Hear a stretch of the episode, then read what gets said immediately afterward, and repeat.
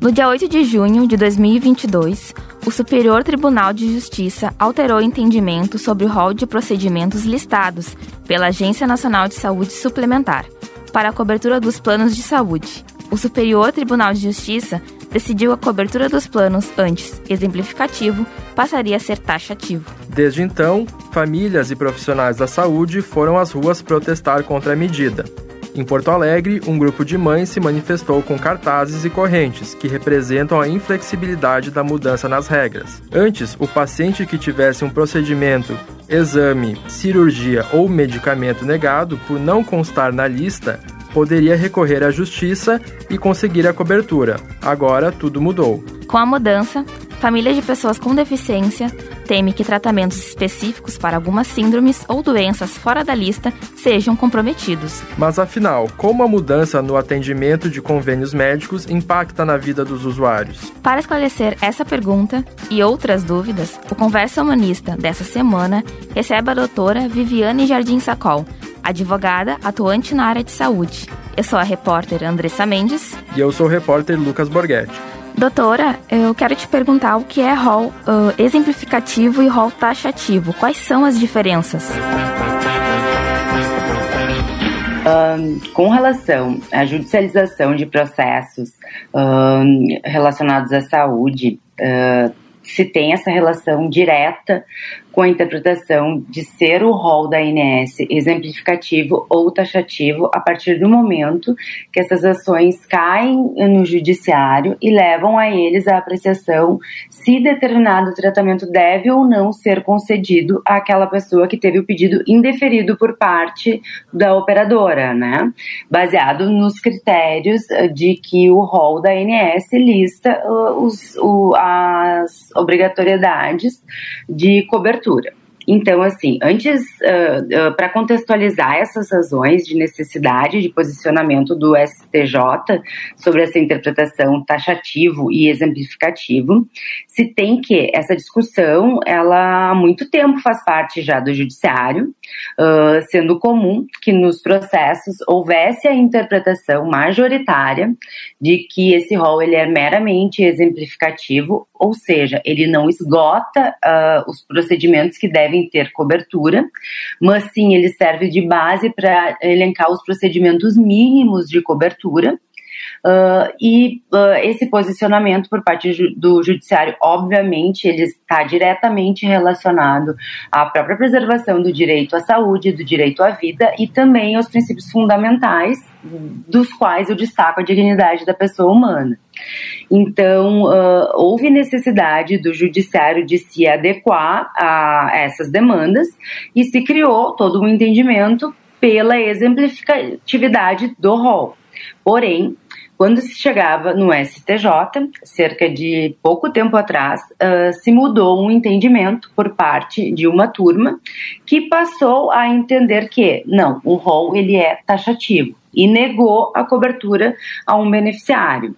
Então, uh, uh, se tinha uma divergência por parte do STJ acerca desse entendimento.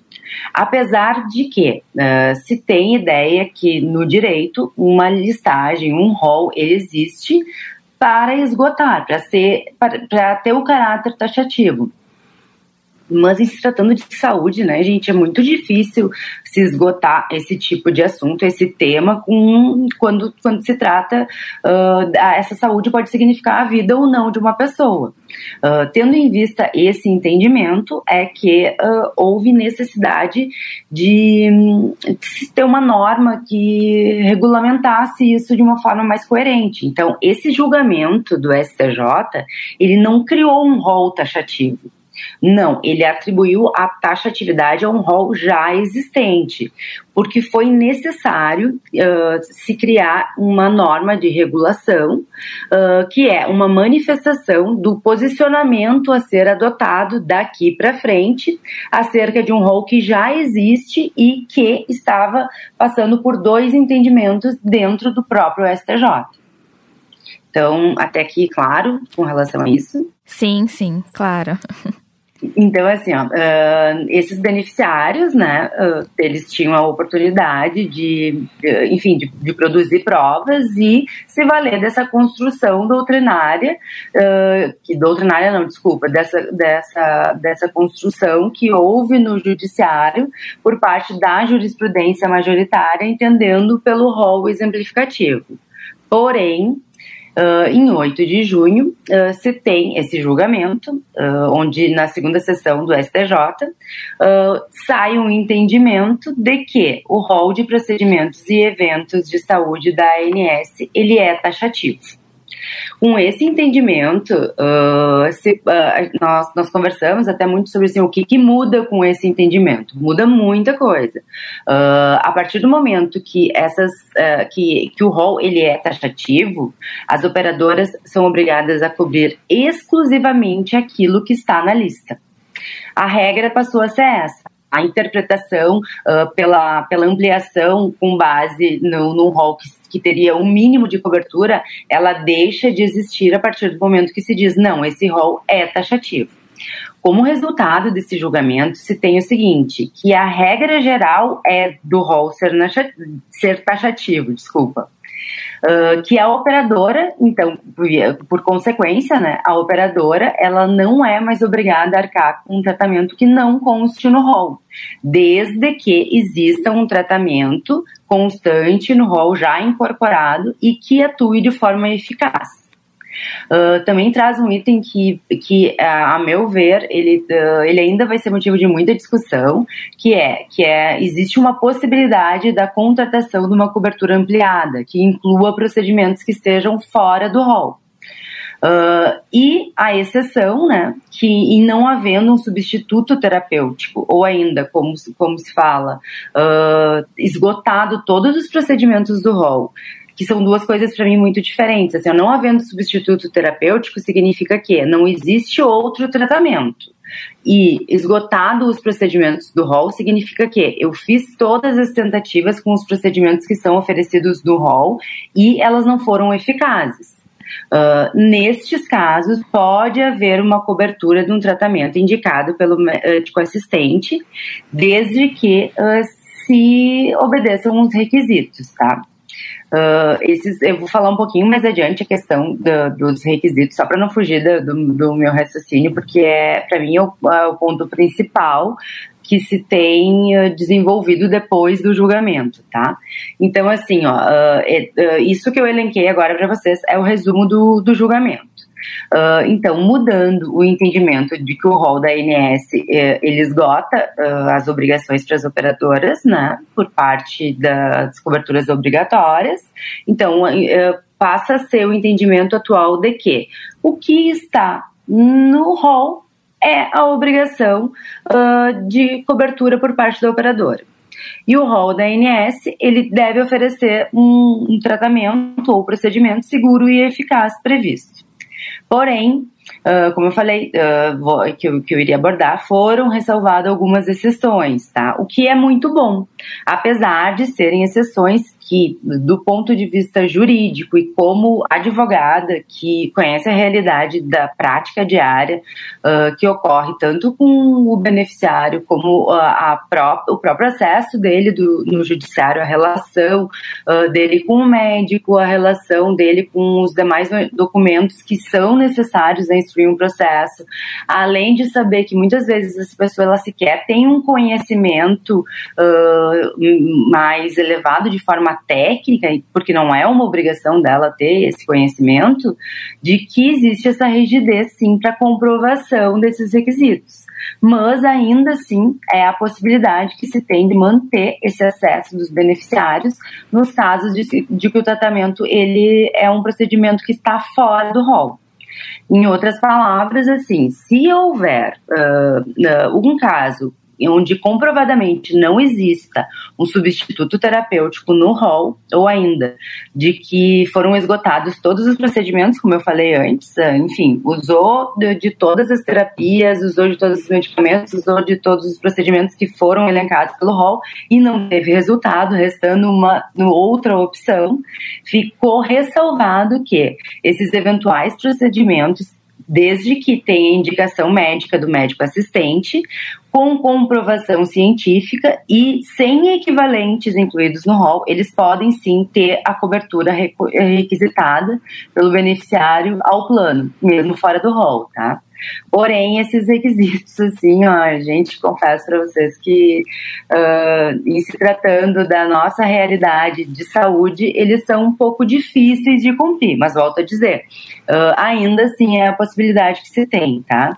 Uh, o primeiro dos, do, dessas não falo nem de requisitos, tá? Vou tratar como umas. São condições para que seja reconhecida essa exceção. É de que esse tratamento ele, uh, ele não tenha tido a tentativa de incorporação dele no rol da ANS uh, negada. Ou seja, uh, tratamento X não pode ter ido até a ANS com a sua documentação e a tentativa de que fosse incluído no rol e ter negado uh, pela comissão. Esse é o primeiro critério. O segundo, que haja comprovação de eficácia de tratamento uh, à luz da medicina baseada em evidências. Uh, Para mim, aqui, isso exclui metade dos, dos atuais tratamentos que, que são novos, porque assim, quando se fala de tratamentos novos, e aqui se tem uma infinidade de. de vou, vou, vou ir para um, um lado específico, de terapias, por exemplo, novas, que elas sequer tiveram tempo de passar pelo processo todo, uh, que é uma pesquisa científica, que é o um investimento para que essa pesquisa científica seja viabilizada, que haja essa comprovação, enfim, tudo isso que, que passa por limitar essa, essa, essa medicina baseada uh, em evidências, porque uh, um, um tratamento não necessariamente porque ele não tem a comprovação uh, ele deixa de ser eficaz. Todos os tratamentos que se tem hoje, eles passaram por esse processo inicial e muito o médico pode, na realidade do paciente, uh, informar e avaliar se esse tratamento ele é eficaz ou não. Isso não tem nada a ver com a questão de comprovação científica, tá? Uh, uma outra condição seria de que haja uma recomendação dos órgãos técnicos, seja de renome nacional, que se fala em Conitec e Natjus, e também de órgãos estrangeiros. Isso também limita bastante. Uh, e um ponto que para mim ele é crucial porque ele entra, uh, ele não, ele não uh, direciona a nível administrativo, não, ele já coloca na esfera judicial, que é realizar a realização, quando possível, se grifa muito esse quando possível, desse diálogo uh, interinstitucional com o magistrado, com entes em que, uh, se, não, se não me falha a memória, é, se fala em expertise técnica na área da saúde, mais a comissão, um representante da comissão de atualização do rol de procedimentos, tá? Uh, com a ressalva de que a presença desse, do, ANS, ela não, através né, desse, dessa comissão de atualização do rol de procedimento, ela não teria a competência para a esfera federal, deixando tudo como é, processo correndo na esfera estadual, tá? Então, uh, em termos práticos, o que eu vejo assim, ó, esse, esse resultado, uh, ele muda a questão das coberturas deixa essa exceção para os casos em que não há uh, um procedimento previsto e eficaz, ou ainda onde o, procedimento se torna uh, ineficaz, mas ao mesmo tempo essa exceção ele largaria ao judiciário essa avaliação, essa avaliação ela fica mais contida, ela fica mais rígida, esses critérios eles acabam por restringir muito.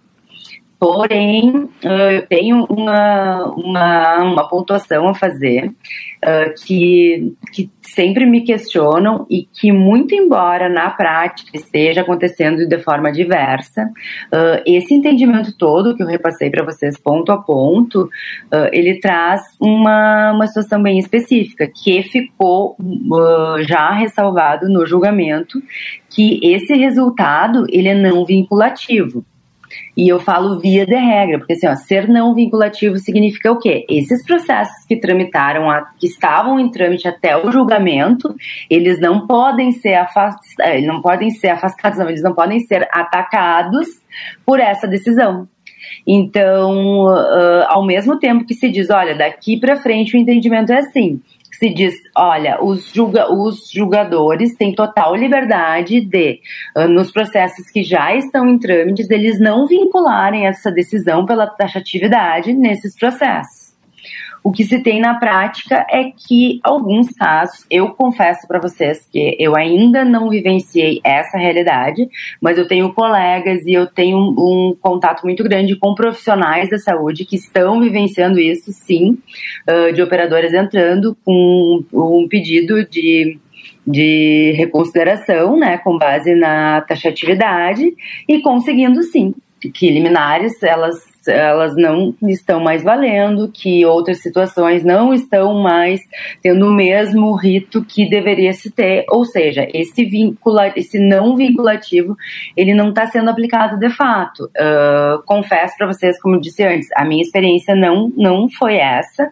Uh, o que eu vejo é que sim estão sendo respeitados como é tudo muito novo, as próprias operadoras elas estão tentando, ao mesmo tempo que se adequar aos novos pedidos, uh, às novas formas de, de atuação, obviamente seguram de um lado, mas não estão se isentando total. E muitas pedem ainda um prazo para se adequar aos procedimentos, enfim, tudo nesse sentido. Outro critério uh, estabelecido para uma concessão excepcional de tratamento é que, quando possível, o juiz deve ter acesso ao parecer de especialistas, incluindo a comissão responsável por atualizar a lista da ANS. Sim, sim, é o último critério, aliás, que, que, ele, que foi elencado. Uh, isso, na verdade, se fala, é esse diálogo uh, interinstitucional que se fala. Seria uh, o diálogo entre o magistrado, os entes que, que, se diz com expertise técnica na área da saúde, para que possa analisar e até servir de acesso ao próprio judiciário de uma informação que ele desconhece que são as questões do porquê esse, esse procedimento ele foi, ora, vou, não, não, vou dizer indeferido, por que, esse procedimento ele ainda está em fase de comprovação, o que falta, o que, que se tem de resultado, e a melhor pessoa, para mim a única pessoa capaz de avaliar isso, no caso concreto, é sempre o médico assistente do beneficiário, que é a pessoa com quem é, ele se relaciona, que tem conhecimento do quadro início e meio, uh, é quem prescreve tratamento e vocês sabem que uh, a, se supõe, né, pelo menos se pressupõe, quando se procura um médico, que ele não vá prescrever um tratamento desnecessário, que ele não vá prescrever um tratamento que não tem eficácia, uh, que ele não vá colocar em risco o paciente ao prescrever um tratamento quando se falam de doenças que são levadas, inclusive, a. Eu falo de doenças porque uh, não é só sobre tratamentos, é sobre doenças e sobre pessoas, né, esse julgamento essa, essa taxatividade, ela recai sobre, sobre um contexto geral. Quem precisa de tratamento são beneficiários, eles são pessoas. Quem precisa de, uh, de medicamento, quem precisa de, que uma doença seja tratada são pessoas. Então, assim, essa relação, uh, sempre o médico assistente, ele é capaz de avaliar da melhor forma. Uh, além do que, se, se recomenda nesse, nesse diálogo interinstitucional que essa comissão de atualização do rol de procedimentos de evento de, da saúde suplementar, ela participe uh, de forma a também entender o porquê que esse procedimento ele ainda não foi incluído, o que que se tem de limitação, quais foram, uh, existiu uma movimentação para que esse movimento, para que esse procedimento fosse incluído ou nunca existiu nada, não se tem conhecimento? É nesse sentido essa questão dessa, dessa participação e desse diálogo entre essas pessoas. Doutora, por exemplo, né, um paciente que precisa do tratamento, mas o plano ele não cobre mais. O que ele pode fazer agora, nesse momento legalmente, para conseguir que esse plano de saúde pague esse tratamento? Assim, ó, uh, tem, tem que se ponderar duas situações. Primeiro, uh, esse tratamento ele vem sendo custeado pela via administrativa, então assim, ele foi deferido via administrativa e o plano concordou num tratamento ou ainda ele foi deferido de forma judicial, tá? Uh, se ele foi pela, pela via administrativa, uh, muito embora ele, se hoje ele deixou de ter cobertura, foi em função uh, da, da taxatividade. Porém, se ele foi concedido num período em que para o plano já era a taxatividade que valia. Uh, então, eu, eu, sempre recomendo assim, ó, que se tenha um pedido de avaliação novamente por parte da, da esfera administrativa, com documentos médicos que sejam atualizados e que reafirmem a necessidade de manutenção do tratamento e ou ainda afirma hoje a gente fala muito sobre essa nova adequação até mesmo dessa relação né entre o médico e o, e o paciente que ela precisa ser muito clara e muito aberta no sentido de que uh, o médico ele jamais deve ter tolhido a sua liberdade de prescrever um tratamento que é o melhor a melhor via para o seu paciente. Uh, em se tratando de esfera judicial, uh, se tem uma outra situação que volta aquilo que eu falei. Uh, a regra é que fica ressalvado que esse julgamento ele é não vinculativo, ou seja, os processos em trâmite eles não precisam se adequar a essa taxatividade. Os magistrados eles podem seguir o mesmo entendimento, por isso se falou muito sobre a questão das liminares que seriam mantidas e que os processos em curso teriam o mesmo uh, tratamento que tiveram até então. Na prática, a gente sabe que, tendo conhecimento disso, não é uma situação que seja muito uh, fácil de ser aplicada, né? A partir do momento que se sabe sobre essa taxatividade, eu acredito que cada caso ele vai ser analisado uh, em concreto mesmo, vendo as necessidades, vendo essa questão da cobertura, uh, vendo a toda, todos os critérios ali que eu falei que voltariam para a exceção, mas o judiciário eu não acredito que ele vá se abster de ter um, uma visão mais global e vai esquecer uh, os direitos fundamentais da, da, pessoa a partir do momento que se tem uma taxatividade. Não, realmente, eu acredito que uh, a taxatividade ela é a, algo a se considerar para fins de cobertura, sim, uh, é necessário, tendo em vista a é, o equilíbrio mesmo econômico, uh, onde houveram sim muitos tratamentos que se alega uh, desnecessários e que depois foram comprovadamente ineficazes, mas o fato de isso acontecer com uma pessoa não dá o direito de excluir o direito de outra pessoa ter a oportunidade do acesso à saúde, que pode ser o acesso a uma vida com qualidade ou ainda a manutenção de algumas uh, circunstâncias que lhe deem o mínimo de dignidade para viver esse momento e essa doença. Então, uh, se for na esfera administrativa, eu acredito que possa sim ter uma reavaliação por parte do plano. Uh, se não, se vier o indeferimento, se tem a via judicial ainda para recorrer dentro das exceções e no âmbito judicial se valer de todos os meios de prova possíveis para a comprovação dessa doença. E aí eu volto a dizer a importância da questão. Não falo nem só do médico assistente, porque a gente não fala só de algumas terapias né? São várias doenças e de várias equipes multidisciplinares que acabam atendendo uma, uma pessoa. Então, de todos os profissionais da área da saúde, uh, da, da possibilidade que eles têm em suas mãos de elaborar um bom laudo, de colocar uh, a situação desse paciente, uh, tendo em vista o desconhecimento do judiciário, colocar isso em prática, um bom laudo mostrando a situação, mostrando os benefícios, mostrando os ganhos e principalmente justificando o que essa pessoa vai perder se ela não tiver esse tratamento. E aí entra numa, um outro, numa outra situação que eu, que eu falo, assim, ó, apesar dessa, desse julgamento deixar a ressalva dessa decisão não ser vinculante, como eu falei, via de regra, né, não obrigando o julgador desses processos em curso desse mesmo entendimento, uh, uh, existem sim notícias de que uh, outras, de, de planos de saúde, ao comemorarem isso, fizeram uma uma uma, um movimento geral de manifestação em processo, sim, na tentativa de se desobrigar dos tratamentos e das terapias. Uh, houveram algumas liminares que caíram, outras ainda que, se elas estavam frágeis, eu, eu gosto de grifar muito isso também, estavam frágeis em questão de documentação médica, essas são mais fáceis de se derrubar do que aquelas muito bem fundamentadas, mas até agora é um comportamento que vem se observando do, do, por parte do judiciário, porque tudo é muito novo, né, gente? É um mês. Quais são os próximos passos né, do rol taxativo?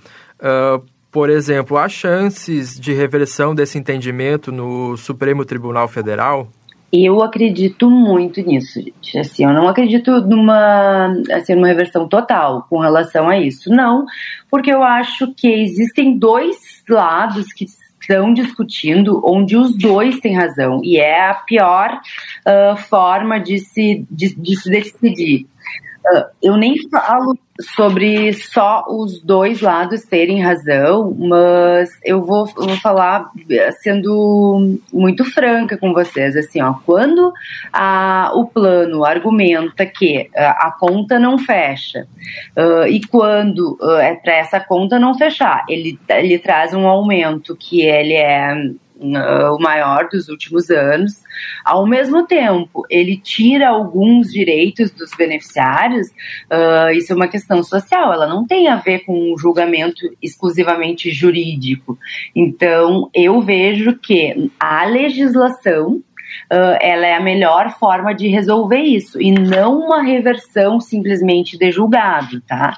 Porém, uh, eu acredito que essas mudanças de cenário elas já vêm fazendo parte, tá, do, do, do processo. Uh, no direito, isso é, isso é uma coisa muito uh, comum, né, essas, essas mudanças de cenário, tendo em vista que nada é 100% verdade do, de um lado nem do outro. Os planos, como eu disse para vocês, eles têm sim um reflexo econômico e isso vai refletir, já reflete em muitas, em muitas outro, outros beneficiários que passam a não ter benefício e os beneficiários que, que muito embora eles não tenham não tenham participação nenhuma, talvez não, não tenham, tenham pago um plano de saúde uma vida inteira e sequer utilizado, tá? Uh, eles também têm o direito, sim, de ter coberto uh, procedimentos ou, enfim, tratamentos que eles não faziam ideia que poderiam vir a necessitar, tá? Então eu acho que existe, são, hoje tem, nem sei exatamente exemplificar, mas eu acredito, mas mais de 20 com certeza projetos de lei tramitando já para alteração do, dessa taxatividade do rol. Já houve no próprio julgamento, e isso é uma questão que eu acho bem importante de falar, sabe, gente, que é uh, quando a gente fala sobre, sobre esses movimentos e sobre reversão, a gente fala de pequeno, eu falo, gosto de falar de pequenas mobilizações, mas com um impacto muito grande. Uh, e eu falo de movimentos organizados, tá? Uh, se a gente pensar que no próprio julgamento existiu e ainda, né, foi muito, foi muito bem ressalvado sobre a questão de se ter um, um posicionamento melhor, um posicionamento mais específico acerca da questão da, da do espectro autista, tá? Uh, que acabou alcançando outras questões, eu acho que é fundamental pensar que a gente está falando que já é uma forma de ocorrer esse diálogo, ainda que não na esfera judicial, mas uh, esse, esse é um diálogo que ele já, ele já passou a existir em função de um movimento total.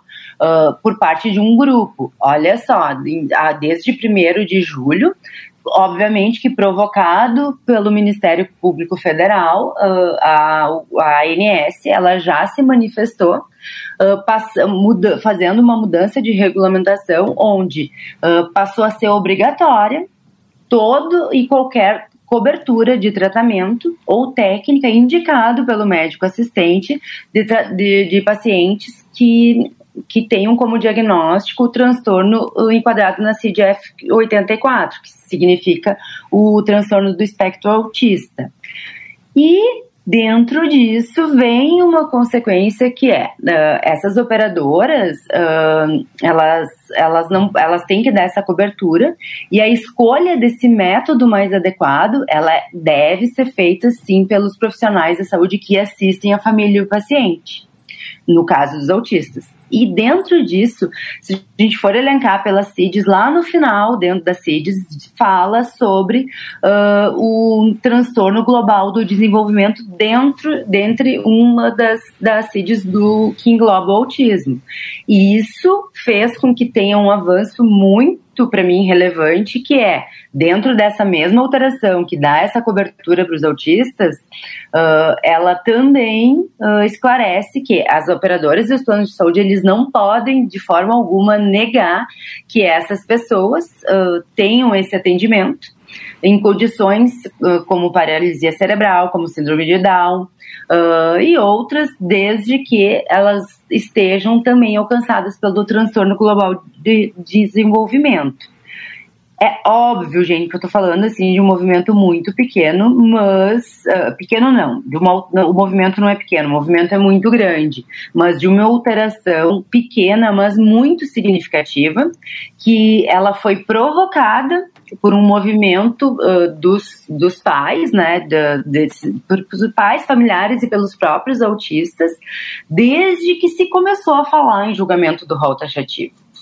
Uh, outra consequência que se tem depois disso, que eu falo que é uma outra mudança que deve ser também atribuída a essa luta, em especial do, do, do movimento uh, do, pelo autismo, é acerca de, a, da decisão da diretoria da ANS na 16 reunião, se não estou enganada, uh, onde ela, o que ocorreu agora, dia 11 de julho, onde foi decidido que não existe mais limitação de sessão nenhuma para as doenças contempladas pelo plano, seja de físio, de fono, de, de terapia ocupacional, uh, psicologia e não sei se eu, se eu se eu, me faltou alguma coisa, mas eu tô falando das terapias básicas, sabe? Eu não, não, eu, eu gosto de falar que não tem.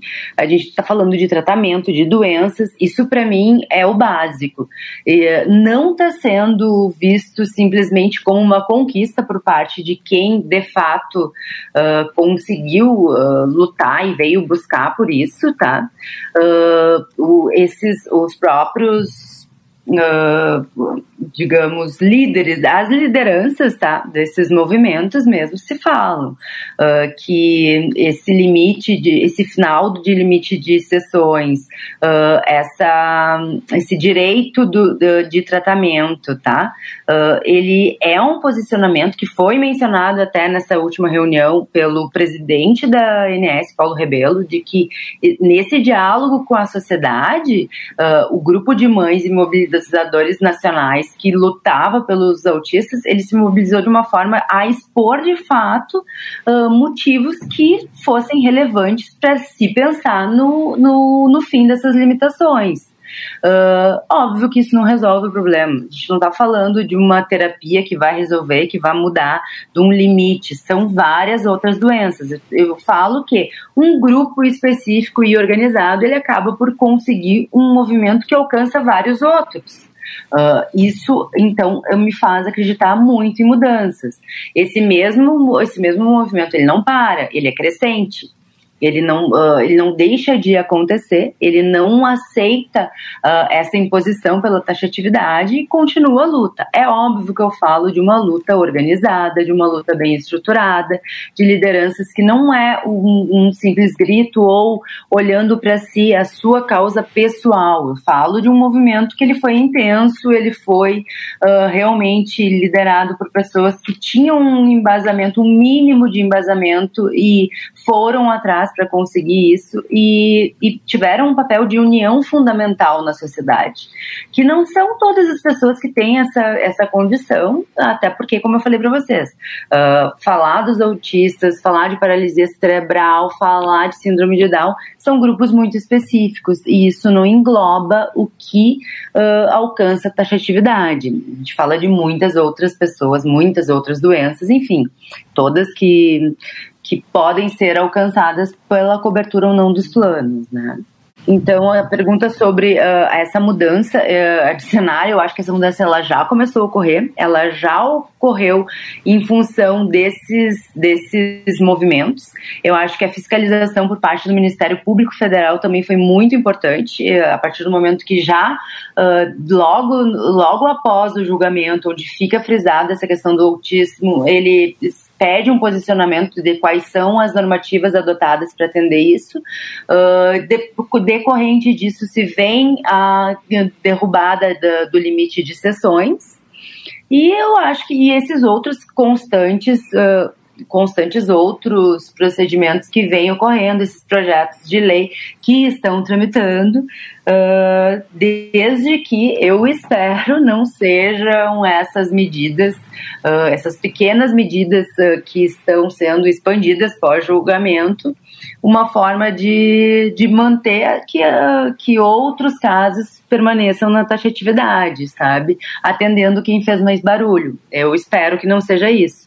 Mas eu acho que são pequenas mudanças que elas devem ser vistas de forma positiva, sim.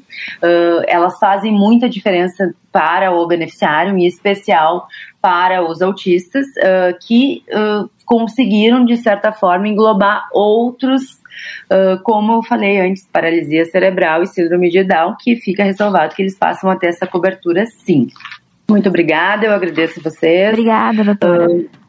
É sempre muito bom contribuir para para assuntos dessa natureza. Eu falo, eu gosto de, de finalizar tudo quando, quando o assunto é a questão de saúde, em especial agora que se tem muito visado a questão do julgamento do rol da ANS, que fique uma coisa muito clara. Uh, o julgamento do rol taxativo, uh, essa taxatividade, ela hoje pode parecer para uma ou para outra pessoa, mas na verdade o impacto social disso, ele vai de encontro a toda a sociedade. Uh, esse, esse, essa cobertura, esse deferimento ou não uh, pela taxatividade, uh, ele impacta tanto na questão do, da assistência de saúde, ela impacta no exercício profissional dos médicos e demais terapeutas que se envolvem nesse tratamento, ela esbarra no, no, em políticas públicas que vão desde possibilitar que aquele beneficiário tenha acesso à informação de qualidade, saiba, saiba ter atitudes que venham a contemplar uh, formas de ter, de ter acesso só não, mas de conseguir ter a visibilidade por parte do judiciário no contexto da sua realidade. E essa taxatividade, uh, esse impacto que eu falo, ele, ele tanto vai alcançar a mim, aos meus filhos, a vocês, os filhos de vocês, aos pais, avós, enfim, é toda uma sociedade envolvida, tá? E essa interpretação de taxatividade, ela jamais pode se sobrepor ao direito à vida, ela jamais pode se sobrepor ao direito à saúde e jamais pode tirar uh, a dignidade da pessoa de viver com saúde, uh, ter uma vida condizente com como qualquer outro no sentido de igualdade de condições. Então, uh, eu, eu, falo, algumas pessoas pensam que é só para quem tem plano de saúde, gente, não é. Isso pode impactar também numa demanda expressiva que recaia sobre o SUS. Isso pode impactar sobre outras decisões. Então, assim, ó, pensem, avaliem uh, o quanto é importante a participação de cada um em pequenos movimentos e o quanto o trabalho de vocês mesmo divulgando isso, falando, debatendo e trazendo uma oportunidade de esclarecer as pessoas não só sobre qual é o cenário atual, mas também quais são as possibilidades reais hoje. Um, eu só tenho a parabenizar porque eu acho que é, é isso, é esse o caminho da sociedade mesmo, para que se torne um, um caminho igualitário, que eu acho que nos últimos tempos é o mais difícil. Eu me despeço, eu agradeço a vocês a oportunidade. E com isso, encerramos o Conversa Humanista dessa semana.